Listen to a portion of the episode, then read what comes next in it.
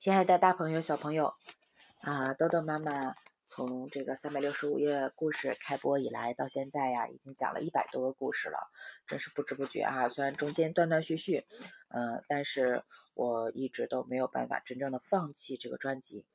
那么，因为这个专辑里面呢有太多太多我小时候的回忆，就比如说今天我将要带给大家的这个故事啊，《小兔乖乖》。嗯，那么关于这个故事呢，呃，我记得在我们小的时候还有一首儿歌，呃，那么现在让我们一起来听一下这个小兔乖乖吧。兔妈妈呀有三个孩子，一个叫红眼睛，一个叫长耳朵，还有一个叫短尾巴。有一天，兔妈妈对她的孩子们说：“妈妈要到地里去拔红萝卜。”你们好好的看着家，把门关得紧紧的，谁来叫门都不要开，等妈妈回来了才可以开。兔妈妈说完，就拎了篮子到地里去了。小兔子记住了妈妈的话，把门关得紧紧的。过了一会儿，大灰狼来了，他呀想拿小兔子当点心吃，可是门关得紧紧的，这也进不去呀。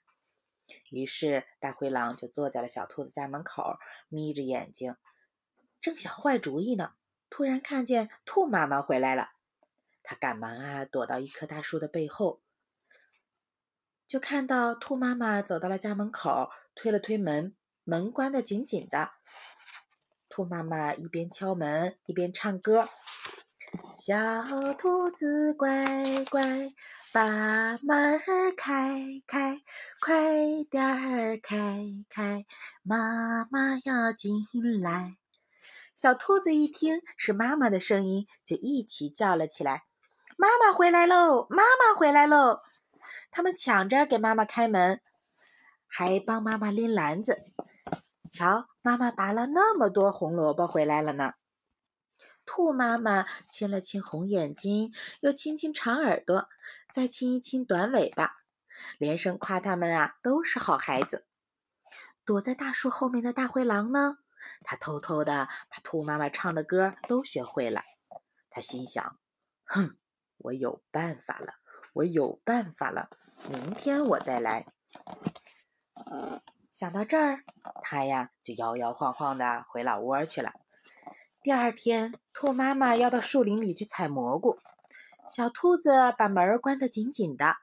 过了一会儿，大灰狼来了，它一边敲门，一边捏着嗓子唱歌：“小兔子乖乖，把门开开，快点儿开开，妈妈要进来。”红眼睛一听，以为妈妈回来了，就叫道。妈妈回来喽！妈妈回来喽！短尾巴一听，也以为妈妈回来了，快给妈妈开门啊！快给妈妈开门！可是长耳朵一听，赶紧拉住了红眼睛和短尾巴。不对，不对，这不是妈妈的声音。红眼睛和短尾巴往门缝里一看，不对，不对，不是妈妈，是大灰狼。小兔子一齐说道。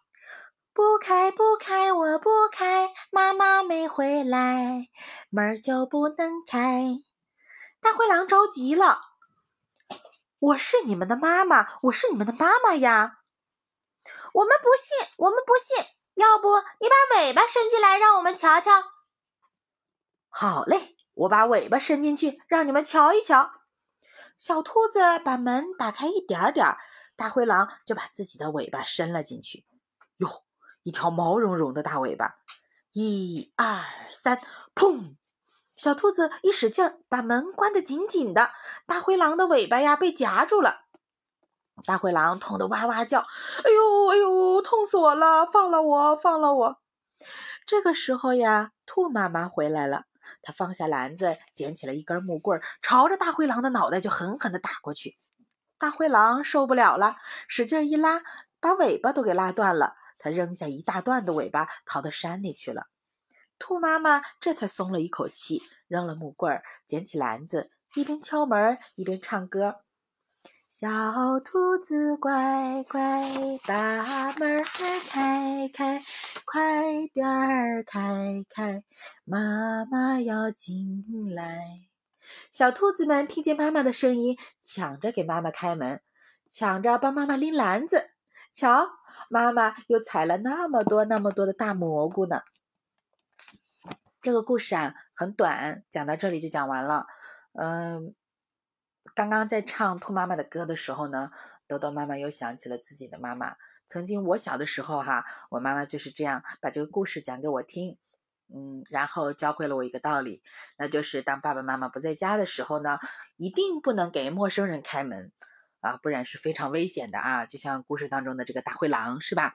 他会伪装成兔子妈妈的样子，伪装成兔子妈妈的声音啊，然后来骗小兔子们开门。可是小兔子们呢，还是比较机警的，对吧？那么我们小朋友们呢，也要记得啊。当爸爸妈妈不在家的时候，不管门口来的人怎么样的哄骗你啊，说他是爸爸妈妈的朋友，是爸爸妈妈的同事，你们一定要记得，家里面没有大人的时候，一定不能给他开门。那么即使家里面有大人，嗯，都要找呃大人来开门，这样才比较安全。你们记住了吗？那好，今天的故事到这里就结束了啊，小宝贝们晚安。